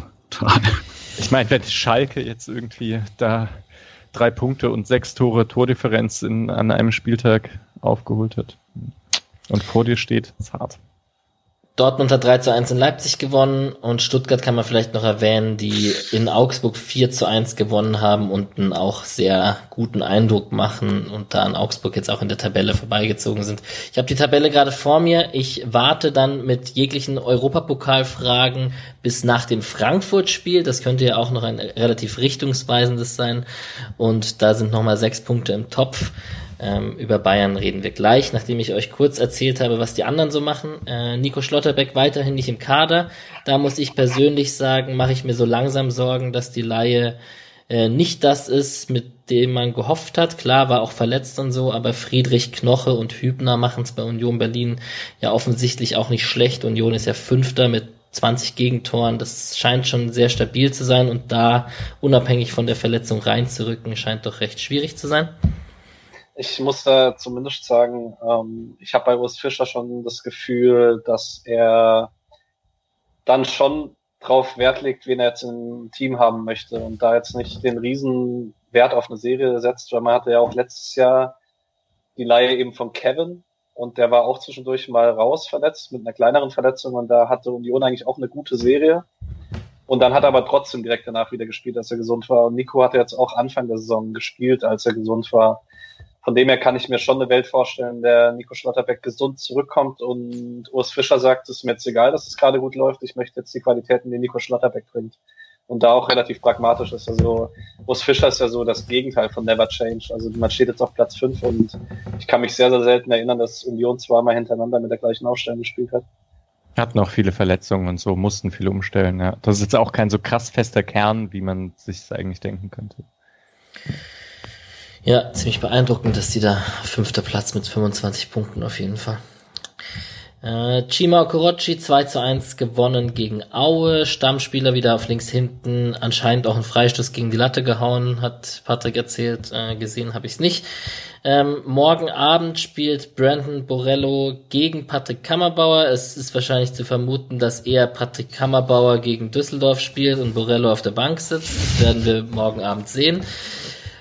Marvin Pieringer müssen wir jetzt erwähnen. Der ist neu dazugekommen als Laie in der zweiten Liga. Ist ja quasi von unserer zweiten Mannschaft als Top-Torjäger in der Regionalliga Süd-Südwest ausgeliehen worden und hat jetzt in zwei Spielen dreimal getroffen und äh, Würzburg 2 zu 3 in Osnabrück gewonnen. Und ist jetzt auch Top-Torjäger in Würzburg. Nach Läuft. zwei Spielen. Läuft bei ihm. Also man kann es ja kurz vorgreifen, weil U19 und Frauen äh, passiert gerade noch nichts. Die zweite Mannschaft hat verloren 2 zu 0 in Ulm ohne Marvin Pieringer. Also der ist da logischerweise immer noch der Top-Torjäger. Und die zweite ist jetzt äh, Zweiter hinterm FSV Frankfurt, ein Spiel weniger, punktgleich mit Steinbach-Heiger und hinten dran sind Kickers Offenbach, eben SSV Ulm, Elversberg, weitere Teams. Also da ist ziemlich alles eng beieinander. Vielleicht war man da doch kurz zu euphorisch und ohne Marvin Pieringer wird es sicherlich nicht einfacher, aber ich glaube, Patrick möchte noch was zu Marvin Pieringer sagen. Ja, erst noch kurz zur zweiten zu Pieringer, dass ich dann Misha in Vortritt. Das sah gestern ganz gut aus, was er zum Spiel gesagt hat. Ähm, ja, also die zweite kommt jetzt halt noch dazu, dass noch Verletzungen dazukommen. Also Konrad Faber ist verletzt, der rechts hinten Stammspieler war. Dann waren jetzt, glaube ich, für das Spiel in Ulm war Burkhardt und Schade vorne raus und ich glaube auch Weißhaupt. Das heißt, zusammen im äh, Abgang von Pieringer ist jetzt eigentlich die komplette Offensivabteilung ausgefallen ähm, bei dem Spiel. Wenn da alle wieder gesund sind, ist die Offensivbesetzung immer noch ganz gut. Also ähm, ich sehe jetzt nicht, dass man da komplett von oben abstürzt, aber klar, wenn man Top-Torjäger abgibt, ist es sicherlich auch ein Zeichen, dass man nicht unbedingt jetzt mit aller Macht hoch möchte. Ja, also, obwohl ich mir vorstellen kann, dass das Konstrukt zumindest steht, so wie ich Pieringer jetzt eingeschätzt habe. Also vielleicht sage ich erstmal das, was Patrick noch geschrieben hatte, dass der in Rücksprache mit äh, Transfermarktleuten die zweite Mannschaft gesehen haben, äh, immer wieder gehört hat, äh, Pieringer ist jetzt nicht so super auffällig, aber er trifft halt wie noch was. Und so sah es auch ein bisschen aus gegen Würzburg. Ich fand ihn ins, äh, in Würzburg ich fand ihn insgesamt nicht schlecht. Also der läuft an, der läuft auch klug an, hat also ein ganz gutes Gefühl für den Deckungsschatten. Das kann man sich gut vorstellen, dass das äh, klappen könnte, auch in der ersten Mannschaft, dass sich da integrieren könnte. Bei langen Bällen, dass er die festmacht, da war er gegen die Zweitliga-Innenverteidiger noch nicht so fest, würde ich sagen. Und dann war es aber beeindruckend, die beiden Tore. Das ist ein guter Torriecher. Im ersten Spiel gegen, äh, gegen St. Pauli sind sie technisch noch etwas anspruchsvoller. Also das erste Tor, nee, so, er holt das einen Elfmeter selber raus und macht ihn dann, pflückt den Ball schön runter und hat noch äh, einen sehr schönen Fallrückzieher, der auch nicht irgendwo aufs Tribünendach geht oder ins Seiten aus, sondern knapp übers Tor. Und jetzt die beiden Tore waren halt auch gut. Ne? Und das muss halt sagen, bei Würzburg, bei den Würzburger Kickers, ich weiß nicht, wie viele Punkte die jetzt gerade haben, sieben oder so, mit, mit dem Sieg jetzt. Äh, ja, cool, dass der schon in der zweiten Liga offensichtlich genau den richtigen Schritt gemacht hat. Ja, doch ein ganz gutes Gefühl in der Box. Also man hat das Gefühl, er ist relativ breitfüßig, so wie er sich zum Bällen hinbewegt. Ähm, gutes Gefühl in der Luft, auch klar, Zweitliga-Verteidiger ist nochmal was anderes, aber also wenn so schnell die Umstellung klappt von Regionalliga auf Zweitliga, ist das schon ein gutes Zeichen. Hm. Ja, vielleicht braucht noch ein bisschen, aber eben scheint so einfach so ein Knipser zu sein. Das. Yes. Es wird bestimmt spannend, ob der da seine Form weiter konservieren kann. So, und jetzt als abschließendes Thema haben wir natürlich den großen FC Bayern vor der Brust. Die spielen am Mittwoch im Pokal gegen Kiel, ähm, haben also eine englische Woche. Ob das groß da reinspielt, weiß ich nicht. Ich habe mich gefreut, dass es in Kiel ist, weil es natürlich eine kleine Strecke zu überwinden ist. Ähm, das Spiel ist am Sonntagmittag um 15.30 Uhr, das bleibt zu erwähnen. Ja, Julian, schlottern den Bayern die Knie oder nicht jetzt von der von Europas formstärkster Mannschaft? Ich sehe schon, dass du immer zu mir gehst, weil Klar. ich die irrationalen Takes jetzt bringen Überhaupt soll, ne? nicht. Bevor, bevor Mischa Emotions. Patrick wieder vernünftige Sachen sagen. Aber Rational Julian. aber, ah ja, keine Ahnung, ich, ich dachte wirklich dann, ich bin, habe auch direkt Leute hier genervt mit dem, also ein Punkt ist ja wohl mindestens drin und so. Also, ich weiß nicht, warum denn nicht? Ich weiß gar nicht, wann man, also ist ja auch noch in München, aber es zählt ja nicht so richtig, weil keine Zuschauer und so. Ähm, naja, also das größte Argument von Streich ist ja, die Niederlage gegen Gladbach ist schlecht, weil dann ähm, wer, werden die sich zusammenreißen und äh, da Bayern hat verloren, das geht ja gar nicht, nach einem 2-0 Vorsprung erst recht nicht und äh, die, die Sinne sind geschärft. Das hatten wir jetzt schon ein paar Mal, dass Leute direkt vor uns verloren haben, hat jetzt dem SC nicht so geschadet in letzter Zeit. Ich glaube, was ein guter Punkt ist, ist die Kondition bei Freiburg. Das kann man nämlich auch in den letzten fünf Spielen nochmal erwähnen, dass Freiburg hinten raus immer ziemlich stabil war und noch gut konnte. Sicher auch mit den Wechseln. Und das so eine Sache bei Bayern war, die haben halt äh, häufig in der Anfangsphase, wenn die Gegner noch fit waren, nicht gut ausgesehen und der gerne auch mal ein, zwei Tore kassiert. Aber die ganzen Gegner von Bayern haben es dann nicht geschafft, über 90 Minuten diese krassen Angriffe zu verteidigen, sondern irgendwann wurden die Abstände dann halt zu groß und dann macht Bayern eben nicht nur ein Tor, sondern vier oder so. Das könnte jetzt auch gegen Freiburg passieren. Ich kann mir aber vorstellen, dass Freiburg es noch etwas länger durchhält, defensiv sicher zu stehen. Und wenn Bayern dann nicht richtig gut drauf ist, würde ich sagen, ist es zumindest kein Automatismus, dass die ja, also nach einer 2-0-Führung Freiburg noch 5-2 gewinnen, wie sie es gegen Mainz gemacht haben. Muss man denn, muss Bayern denn Spieler gegen Kiel schonen für Freiburg? Ja, also schon, wenn es jetzt, also mit, mit Sané und äh, Costa sieht es jetzt nicht so geil aus, was sie spielen. Ja. Und ohne Kimmich ja. auf der 6 auch. Und Lewandowski brauchen sie auch ich finde, Sané kommt besser rein, aber man muss allgemein sagen, die Spieler, die sich spät geholt haben, das war jetzt alles eigentlich, egal ob Star, Costa, Rocker, Choupo-Moting, egal wer von denen gespielt hat, das war immer ein deutlicher Qualitätsabfall. Ähm, und dann muss ich tatsächlich sagen, mir macht so ein bisschen Hoffnung, dass wir eben das, was wir in den letzten Jahren nicht so häufig hatten, jetzt haben, nämlich mit Schalay und Demirovic Leute, die hinter die Kette gehen können oder auch ein Höhler, wenn man den einwechselt, weil Bayern damit eben die letzten Wochen häufiger Probleme mhm. hatte, wenn Gegner wirklich extrem darauf gespielt haben, dass sie offensiv die Bälle hinter die Kette schicken konnten. Das hat Hoffenheim extrem so gemacht. Das hat jetzt aber auch Gladbach mit einem überragenden Lars Stindl so gemacht. Ähm, also Santa Maria in der Stindl-Rolle und äh, Demirovic und Schalay so eiskalt vom Tor wie Hofmann, dann rechne ich uns auch was aus. Auch wenn einfach sehr, sehr viel zusammenkommen muss, weil wenn's, wenn man die letzten Jahre irgendwie als Maßstab äh, nehmen kann, dann macht Lewandowski wieder irgendein Welttor, das halt kein Stürmer der Bundesliga sonst macht und es ist halt einfach eine unglaubliche individuelle Qualität und ich traue es jetzt schon zu. Also Bayern ist die letzten Wochen häufig eins zu hinten gelegen, hat es irgendwie gedreht und man hatte dann sicherlich so ein bisschen das Gefühl, ach ja gut, ist halt irgendwie gewinnen wir die Spiele schon in der Bundesliga und dass so eine Niederlage dann schon dafür sorgen kann, dass man jetzt dass auch Flick sagen kann, hey Leute, es geht halt so nicht, halte ich nicht für komplett ausgeschlossen, dass Bayern vielleicht nächste Woche nochmal mit ein bisschen mehr Fokus rangeht. Muss man auch sehen, was gegen Kiel passiert. Mhm. Ja. Aber also eigentlich, wie gesagt, die Qualität ist so hoch, auch mit Sané, was ich gerade gesagt habe, das gilt halt nur für so ein bisschen defensive Arbeit und wie es dann systematisch aussieht. Sané ist ein Spieler, der kann auch zwei Tore aus dem Nichts machen. So bei, bei denen, die man dann auch einfach irgendwie nicht verteidigen kann. Ja. Aber ich weiß nicht, bestes Argument fand ich eigentlich so von Julian, warum denn nicht? äh, gilt halt immer. Ne? In der Umfrage zum Folgentitel hat Bayern Wir kommen gewonnen. Dementsprechend kommt das auch irgendwo entweder im Haupttitel oder in der Subline mit rein. Ähm, als Patrick gerade Erik Maxim Choupo-Moting erwähnt hat, äh, wollte ich reinschreien, den mag ich ja eigentlich irgendwie trotzdem. Problem, jetzt habe ich es für mich in meinen Gedanken schon gejinxt, dass er treffen wird. Dann wird das bestimmt passieren. Dann muss der SC Freiburg halt 2 zu 1 gewinnen und das ist dann auch mein Tipp. Und jetzt seid ihr dran. Hm? Drecksau? ja, es wäre natürlich meiner gewesen. Ja. Dann gehe ich auf den konservativen 1 zu 1 Approach. 4 zu 2 für Bayern. Ich sag, wir verlieren 3-2. Uh. Guck an. Na, dann sind wir doch mal gespannt. Was hast du gesagt, Bischof? 4 zu 2. Ja. Gut.